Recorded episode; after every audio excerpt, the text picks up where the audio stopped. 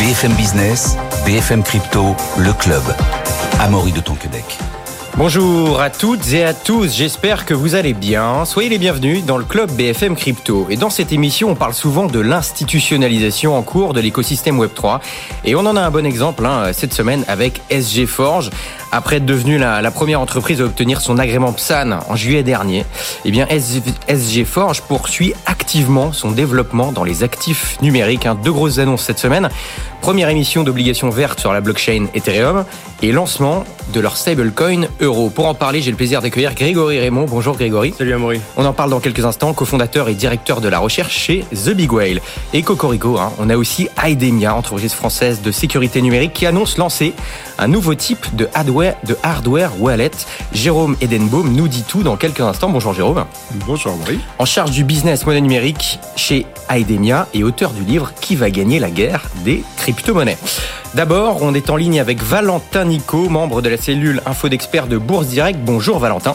Bonjour Amaury. Bon, petite correction euh, pour le Bitcoin hein, qui perd 1,5% aujourd'hui, mais reste tout de même en hausse de près de 14% sur la semaine. Il faut le souligner. On est autour des 43 200 dollars, Valentin. Ouais, en effet, c'est euh, donc on, on s'était eu la semaine dernière. Euh, donc on reste dans le dans la continuité euh, de, de, nos interventions. Euh, on, on, on, continue, c'est une avancée continue. on gagne, comme vous dites, encore près de 15% sur la semaine.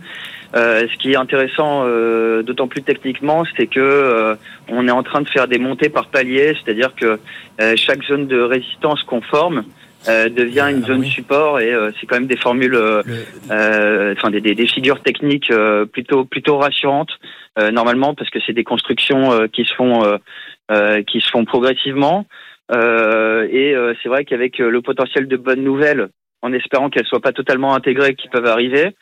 on parlait d'euphorie la semaine dernière, on était à 38 000. Je vous avais dit que si on passait voilà les, les 40, 42 avec du volume, euh, on pouvait aller viser les 44. Euh, on, est, on, est, on est réarrivé à 44. Là, on, on toute petite prise de bénéfice euh, sur ce niveau-là.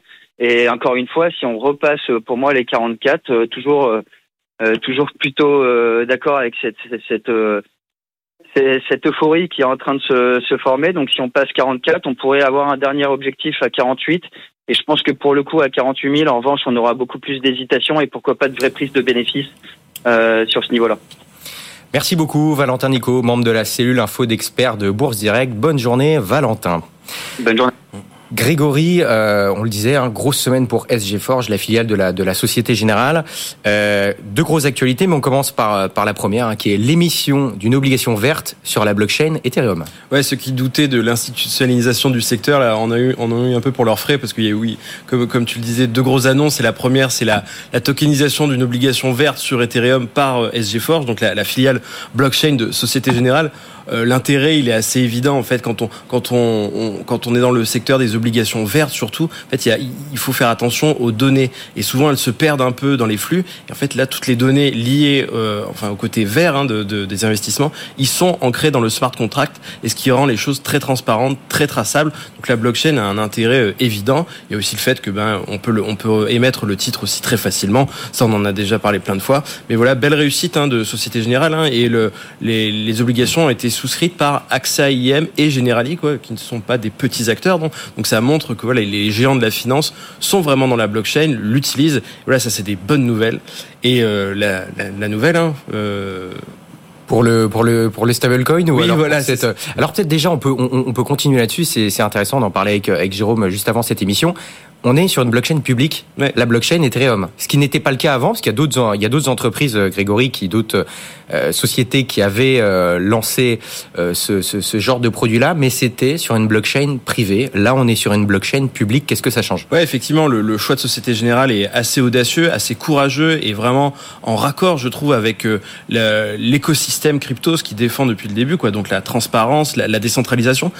JP Morgan, hein, qui est une banque, hein, qui est quand même pas mal impliquée dans le secteur investisseurs crypto, eux, ils ont lancé un stablecoin, ils ont plein de projets dans la blockchain, mais c'est sur des blockchains privées, donc c'est-à-dire sur des, blockchains qui sur, sur, sur laquelle ils, exercent une autorité centrale, un contrôle total. Euh, en fait, c'est pas si intéressant que ça de faire de la blockchain de cette façon-là. Ça revient en fait à avoir un serveur qui, enfin, qui contrôle tout. Là, Société Générale utilise une blockchain publique, euh, donc en fait, ils, tirent tous les avantages de la décentralisation. On a moins besoin d'intermédiaires, ça va plus vite, ça coûte moins cher. Voilà, c'est assez audacieux. Quoi. Venant d'une banque, je pense qu'il faut le souligner, ça, ça mérite du courage de faire ça. Et en plus, fait aussi avec d'autres acteurs, hein, tu l'as souligné Grégory, de, de la finance traditionnelle. On peut dire que c'est une première mondiale? Euh, sur l'obligation verte. Euh, je... Alors première mondiale sur une blockchain publique. Il me semble qu'il y en a déjà eu une. Euh, euh BNP Paribas avait avait réalisé, il me semble, une, une sorte d'obligation verte avec EDF. Mais en tout cas là, c'est le premier projet euh, d'ampleur, hein, parce que là, il me semble qu'on parle de, qu'on parle de, de, de, de, centaines de millions d'euros. Hein. Et euh, évidemment, deuxième grosse euh, news hein, pour euh, SG Forge cette semaine. Alors j'ai dit en, lance, en, en, introduction que c'était le lancement de son stablecoin euro. Bon, évidemment, il est déjà lancé, mais c'est son listing sur Bitstamp, Grégory. Oui, c'est ça. Cette semaine. Le stablecoin a été présenté et a été sorti en avril dernier. Donc c'était le premier grand stablecoin lancé par une banque hein, de dimension mondiale. Hein, donc ça c'est est disponible hein, sur une blockchain publique. Donc ça c'était déjà important en avril. Et là c'est la première fois qu'il est listé sur une plateforme d'échange. C'est-à-dire qu'en fait n'importe qui là peut acheter le stablecoin euh, de Société Générale. Donc pour Société Générale, ben c'est excellent parce qu'en fait les, les plateformes d'échange c'est un peu la porte d'entrée hein, pour euh, pour le, pour euh, l'écosystème crypto. Donc euh, voilà, le ils, vont lentement. Donc il y a lancement, maintenant listing sur les plateformes d'échange.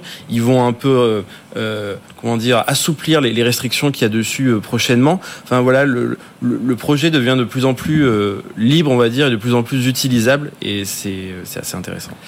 Et quel est l'intérêt réel de lancer ce stablecoin? Des stablecoins, on en a déjà beaucoup sur le marché. Qu'est-ce qu'il a de, plus celui-ci? À quoi est-ce qu'il va servir concrètement, euh, Grégory? Alors, selon moi, il se distingue de tous les autres projets euh, par sa réserve, hein, qui est en fait pour moi la plus sûre du secteur. Euh, dans le sens où, bien que au sens juridique, ce stablecoin est un actif nu numérique, il a été conçu par Société Générale comme un instrument financier euh, traditionnel, c'est-à-dire qu'il y a des normes de conformité très hautes. Et par exemple, hein, si euh, Société, Générale ou Forge faisait faillite, euh, vous auriez toujours la possibilité de, de rendre des stablecoins contre de vrais euros. La réserve, elle est, euh, elle est gérée par un, un trust, hein, un agent fiduciaire, donc indépendant de, de la banque. Donc c'est pas comme si, par exemple, le Tether, hein, donc euh, le plus gros stablecoin mmh. du monde, l'USDT, si eux ils font faillite, vous reverrez jamais les, les dollars qui sont derrière. Et la question de la sécurité de la réserve, c'est très très très important. Moi, je trouve que que Société Générale a trouvé la formule, en tout cas la, la plus sûre pour sécuriser, enfin pour sécuriser les utilisateurs. Donc euh, ouais, ça c'est très bien. Et euh, quelle utilisation concrète, euh, du coup, la Société Générale prévoit d'avoir avec avec ce stablecoin là Alors, il y a trois fonctions principales pour ce stablecoin. C'est un actif de règlement. Tout simplement, bah, quand vous voulez souscrire une obligation, par exemple une obligation verte sur la blockchain, bah, vous avez besoin d'une crypto-monnaie pour pour l'acheter. Et euh, bon, vous n'allez pas le faire avec du Bitcoin. Hein. Si vous êtes une grande institution financière, vous n'allez pas acheter ça avec du Bitcoin. Vous avez besoin d'un stablecoin de référence ultra régulé qui qui rentre un peu dans vos cases hein, de conformité. Eh bien, le l'euro convertible, c'est son petit nom. Euh, en tout cas remplit ce rôle. Il y a une deuxième fonction aussi, c'est tout simplement une alternative euh, aux stablecoins existants hein, qui ont des propositions de valeur différentes. Et euh, voilà, la, troisième euh, fonction, c'est les paiements transfrontaliers. C'est qu'aujourd'hui, euh, pour faire des virements à l'autre bout du monde, hein, quand on est une institution financière, ça met du temps, il y a beaucoup d'intermédiaires, ça coûte cher. Là, ça se fait en quelques secondes. Donc il y a beaucoup de perspectives hein, pour un outil de, comme ça. Bon, intéressant. On voit que a priori, avec ce stablecoin, en tout cas ce stablecoin là, a quand même pas mal d'arguments pour se démarquer de ceux qui existent déjà sur le marché. Mais c'est bien beau. Euh, comment la Société Générale va se rémunérer avec ça?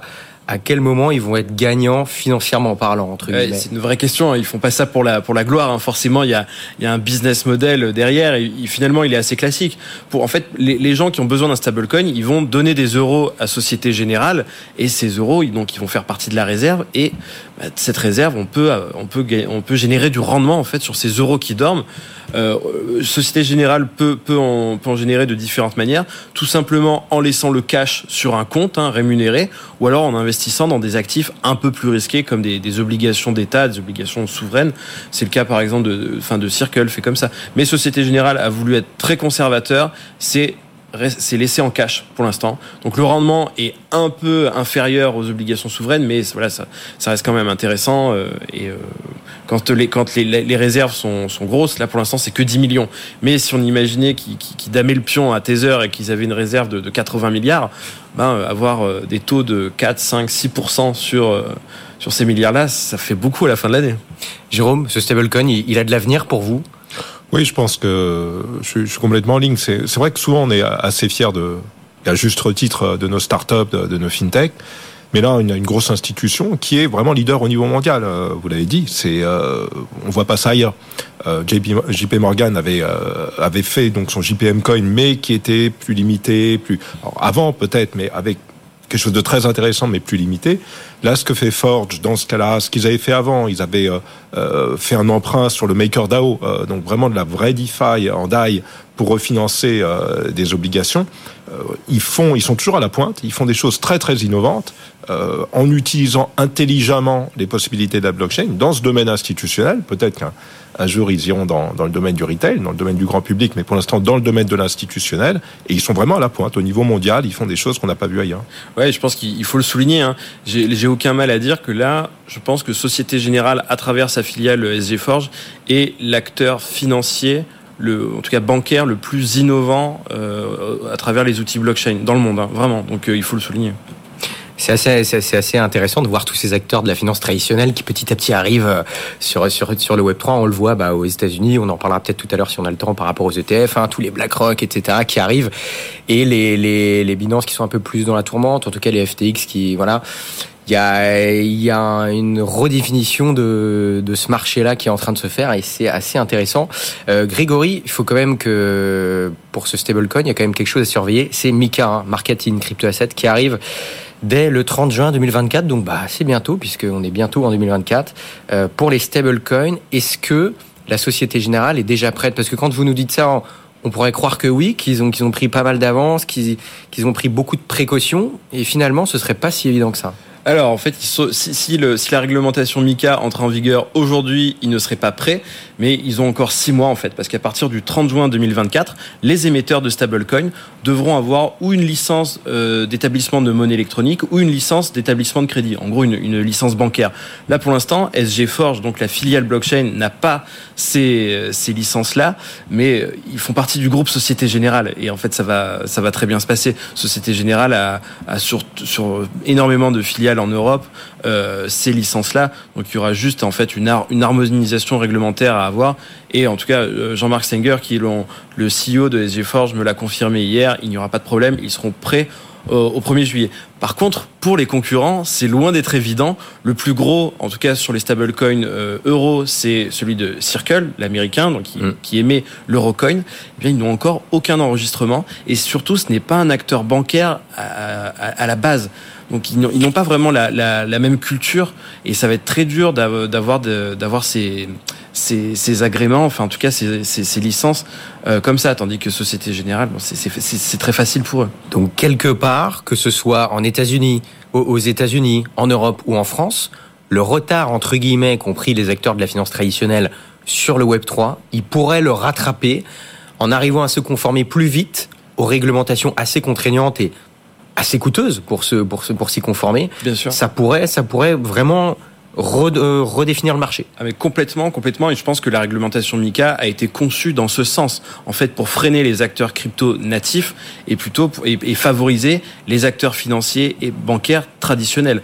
Là, c'est une évidence que Société Générale est dans un fauteuil pour devenir le, le stablecoin dominant en Europe.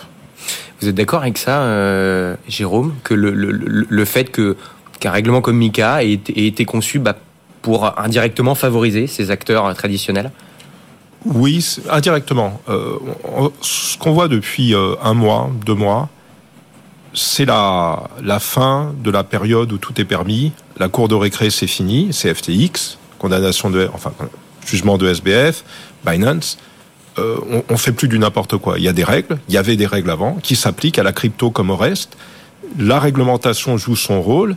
Et quelque part, vous savez qu'aux États-Unis, les acteurs de la crypto pleurent pour avoir des, des réglementations, pour savoir quelles sont les règles du jeu.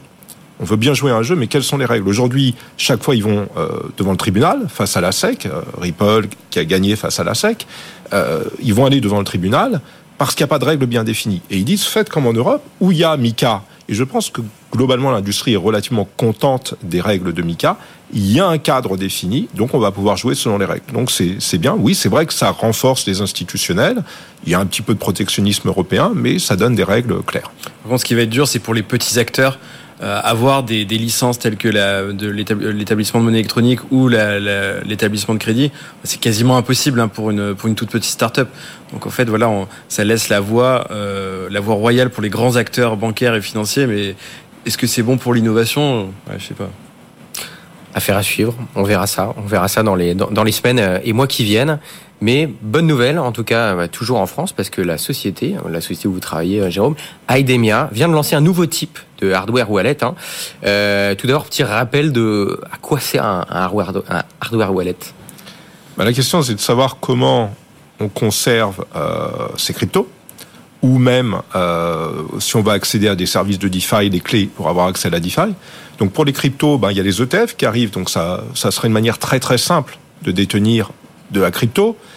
Mais les, les, personnes qui sont un peu plus dans le milieu, je pense vos auditeurs, vont dire oui, mais enfin, est-ce qu'on détient vraiment de la crypto? Un genre d'équivalent crypto. Vous, votre thèse, c'est que plus c'est simple, moins c'est sécurisé. C'est sécurisé, moins on a de contrôle. C'est le fameux adage euh, not your keys, not your coins. Si vous n'avez euh, pas les clés, vous n'avez pas les bitcoins. Donc soit qu'on n'a aucun contrôle, qui est complètement contre l'éthos, euh, contre la culture de la crypto, soit en termes de sécurité, des FTX, ben oui, j'ai pas contrôle de mes de mes cryptos, ben elles sont prêtées à je ne sais pas qui, il y a aucune transparence et on, sait comment ça a fini. Donc vraiment, il y a cette idée de vouloir avoir le contrôle avoir le contrôle, c'est détenir les clés cryptographiques, détenir les clés cryptographiques qui permettent de faire bouger les cryptos. Mais ça, forcément, c'est compliqué. Donc en effet, plus c'est sûr, plus c'est compliqué. Donc avec un hardware wallet, pour résumer, on détient soi-même sa clé privée, donc on détient soi-même ses fonds et on en fait ce qu'on veut, mais on en a la responsabilité de la garde, c'est-à-dire que si on oublie notre mot de passe, bah, il n'y a pas l'option mot de passe oublié. Euh, donc du coup, c'est quoi ce, nouveau type de hardware wallet que, que vous sortez? Bah, ce qu'on l'approche, c'est justement sur cette difficulté. Aujourd'hui, un hardware wallet, ben, c'est très sécurisé, ça marche bien. Encore une fois, les experts euh, sont habitués à, l'utiliser, mais honnêtement, c'est un peu compliqué. Et pour le grand public, si on veut aller au-delà de, disons, 10 millions euh, d'utilisateurs, si on veut que demain tout le monde ait soit des cryptos, soit l'accès aux services Web 3 et des services qui peuvent être un peu euh, ce dont on a parlé avant, mais globalement la tokenisation de l'économie. Hein. On est vraiment dans une situation où je pense que tous les actifs du monde réel, dans The Big Whale, vous avez pas mal écrit sur le sujet et c'était très intéressant. Euh, il y a une forte tendance à la tokenisation de l'économie. Il va falloir avoir les clés de ces tokens. Et ces clés, elles doivent être faciles à utiliser. Donc encore une fois, solution logicielle sur le téléphone, c'est pas très sécurisé. Le hardware wallet doit être simple. Et c'est vraiment sur cette base-là qu'ont qu bossé nos ingénieurs. Et ce qu'on lance, en fait, c'est un format carte. C'est une carte, euh, enfin, comme vous la connaissez, avec euh, une petite nuance, c'est qu'il y a un capteur biométrique. Laissez-la, laissez-la un peu longtemps qu'on puisse la voir bien, bien, bien à l'image. Avec un capteur, un capteur biométrique intégré dans la carte. Donc ça, c'est mhm. quand même l'ajout un peu. C'est quoi pour ceux qui sont en radio C'est un peu comme une, une carte bancaire là. Ça ressemble à une carte bancaire. Et euh, vous voyez, donc il y a le petit carré noir. Ça, c'est l'empreinte biométrique. Donc je vais aller mettre mon doigt dessus, comme au moment où je l'utilise, pour déverrouiller mon wallet. Donc forcément, si l'un de vous euh, a la mauvaise idée de me le subtiliser, il pourra rien en faire, puisque sans mon empreinte biométrique, je pourrais pas. Il faut vous couper le doigt, quoi. Je débloquer. Ah, il y a des. Ah, même pas. Ah, même pas, ça marche même pas. Je le garde. Ah ouais, d'accord. Donc déjà, bon, vous voyez, c'est enfin, moi, je, je, vais un peu euh, me vanter. Hein, c'est, vous voyez, c'est vraiment une carte, euh, une carte plastique habituelle. Très hein. flexible, hein, voilà. Ça a l'air très confort dans la poche. Bon. Voilà. Donc comment ça va s'utiliser? Encore une fois, le but, c'est la simplicité d'utilisation. On veut aller vers les 100 millions d'utilisateurs euh, qui arrivent. Donc je vais faire comme d'habitude sur mon wallet préféré, euh, mes opérations. Simplement, les clés, les fameuses clés, on va vouloir protéger. Je ne vais pas les stocker dans mon mobile pour qu'une app malicieuse, un virus, mmh. les piquer. Mes clés, elles sont en technologie carte à puce. Vous connaissez l'histoire, c'est ce qu'il y a de mieux aujourd'hui en matière de sécurité. Donc simplement au moment où je vais vouloir faire l'opération, on va dire payer pour faire ça, mais bouger mes cryptos, là je vais apporter ma carte, je vais la taper contre le téléphone, simplement en l'apportant à proximité. En sans contact, quoi. C'est on la pose dessus. Comme... En sans contact. Ouais. Exactement comme on ferait un paiement sans contact. C'est Mhm. exactement la même idée. Là, c'est pas du paiement, c'est de la signature sur la blockchain. Avec, bien entendu, mon doigt au bon endroit pour déverrouiller euh, le capteur biométrique. Et là, je vais pouvoir faire mon opération crypto. Donc, l'idée, encore une fois, c'est comment faire quelque chose de simple. Euh, pas de complexité, simple pour les utilisateurs, des gestes qui sont habitués à faire. Et donc, c'est la, volonté qu'on a sur le marché. Donc vraie euh, innovation. Mais après, la question qu'on peut se poser, c'est avec euh, l'arrivée prochaine de tous ces ETF, notamment Bitcoin Spot, peut-être Ethereum Spot, peut-être certainement d'autres suivront derrière. Euh, Est-ce que finalement, tout ce qui est hardware wallet, ça va être de moins en moins démocratisé? Vous, votre pari, c'est qu'avec le un des narratifs potentiellement qui, devrait arriver, qui est la, tokenisation des, actifs réels, on serait quand même contraint, obligé, ou trouvez le mot que vous voulez, d'utiliser ce genre de, de, de, de méthode pour sécuriser ces, cryptos? En fait, oui, on est là, c'est vraiment une affaire de vision. On revient souvent euh, sur la tokenisation qui va être très impactante euh, sur l'économie. Euh, les actions, euh, il y a quelque temps, sont passées du papier au numérique. C'était une rupture majeure. Là, elles vont passer du numérique à la tokenisation. Ce qui change tout, c'est pas juste des infrastructures informatiques. Ça veut dire moins d'intermédiaires ou pas d'intermédiaires, des frais réduits. Et la tokenisation, elle va arriver. Donc ça, on est plus dans l'institutionnel, comme on en parlait tout à l'heure, dans le retail également. Un, un exemple qui vaut ce qui vaut. Euh, je vais aller au concert ce soir. Je vais acheter une place sur eBay. Bon, d'occasion. Je vais vouloir quoi? Je vais vouloir vérifier l'authenticité du ticket et je vais vouloir également euh, être garanti de recevoir le ticket et mon vendeur garanti de recevoir l'argent. Ça, avec les technos de la blockchain, on sait faire très très simplement. Les trois opérations vont se faire, on dit de manière atomique, c'est-à-dire toutes les trois ou aucune. Donc ça, c'est un exemple de tokenisation. On peut faire un token, on va vérifier par la même occasion cryptographiquement, mathématiquement, l'authenticité du billet. Je vais utiliser, donc c'est un, NFT hein, dont on parle, euh, le billet sous forme de NFT. Je vais utiliser ce NFT pour rentrer dans le stade. Donc là, on a un exemple retail et il y en aura bien d'autres. Et là, c'est l'innovation qui va le faire. Euh, les, startups qui vont innover dans le domaine.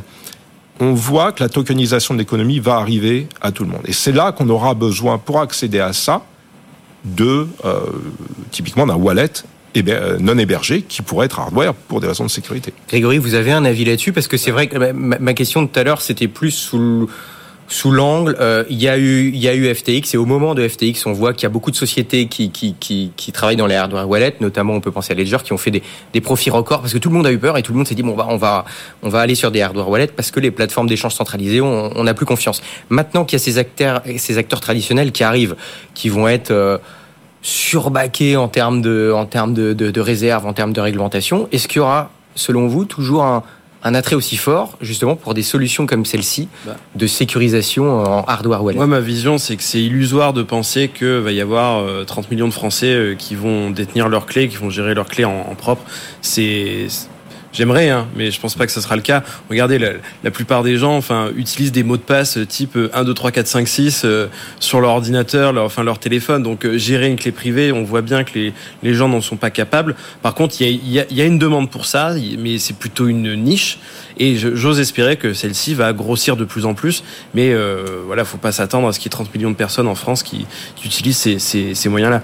Mais on le voit bien, là, il y a une excitation autour de l'ETF. Et l'ETF, c'est quoi en fait? Ben, C'est qu'on a, on investit, euh, enfin on achète de- du Bitcoin comme si on achetait une action dans son compte titre. C'est très simple, on n'a pas à gérer la conservation. Et en fait, je crois que c'est ça que les, les, les, gens attendent. Si après ils ont envie de se former et d'aller un peu plus au cœur du, du Bitcoin, moi, je les encourage à faire ça. Mais si on veut juste une exposition, un investissement, le, ben, l'ETF, ça sera beaucoup plus simple. Et euh, oui, voilà. Bon, il nous, il nous reste quelques secondes. Jérôme, peut-être le mot de la fin. Effectivement, ce que dit Grégory est intéressant là-dessus, mais on peut se dire aussi que ces nouveaux entrants, après, il y en a certains qui voudront peut-être aller plus loin, et du coup, ce fera peut-être des nouveaux clients, des nouveaux clients potentiels. Tout à fait. Et euh, encore une fois, il y a la détention de Bitcoin, mais ça va au-delà de ça. Et l'idée, euh, cette culture, encore une fois, cette culture très forte du milieu crypto de d'avoir le contrôle, je pense, va s'aimer euh, au fur et à mesure. Merci d'avoir été avec nous, messieurs. Euh, Jérôme Edenbaum, en charge du business monnaie numérique chez Idemia et auteur du livre Qui va gagner la guerre. des crypto-monnaies. Grégory Raymond aussi était avec nous, cofondateur et directeur de la recherche chez The Big Whale. Merci messieurs, merci de nous avoir suivis. Bonne journée, bonne soirée. Rendez-vous demain à 15h avec Guillaume Sommerer et les pros des cryptos. BFM Business, BFM Crypto, le club.